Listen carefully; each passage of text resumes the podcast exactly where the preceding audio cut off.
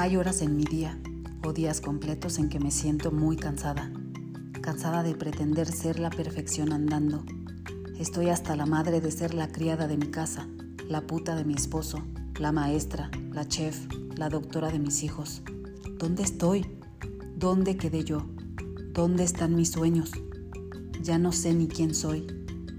Desde mi boda me volví controladora Quería que todo estuviera perfecto porque mi familia decía que nunca me casaría, que era fea, poca cosa.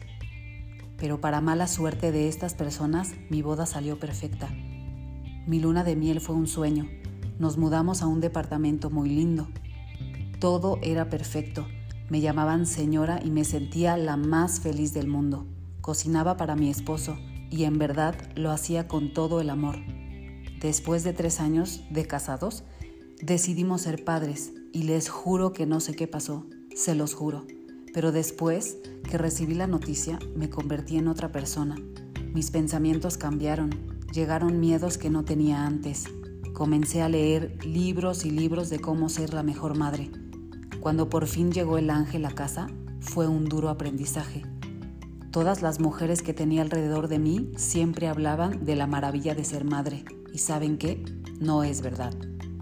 No en esos momentos que te duelen las tetas, que sientes que te van a reventar, sin mencionar que la vagina me reventaba de dolor. Mi esposo dejó de pelarme. Yo dejé de ser la princesa de la casa. Cuando mi esposo llegaba del trabajo, era a ella a quien saludaba primero. Y yo dejé de cocinar por lo cansada que estaba. Así que yo tampoco lo atendía como antes. Y ni hablar del sexo, murió al menos por un largo tiempo. Todo en mi vida cambió con la llegada de mi ángel. Pensándolo seriamente, si alguna buena amiga me hubiera comentado antes lo que iba a vivir, tal vez lo hubiera pensado mejor o me hubiera preparado. Pero nadie te dice nada. Todas me hablaban de su parto perfecto. Casi muero por la presión de regresar a mi peso o ponerme más buena que antes. Yo me sentía como una loca.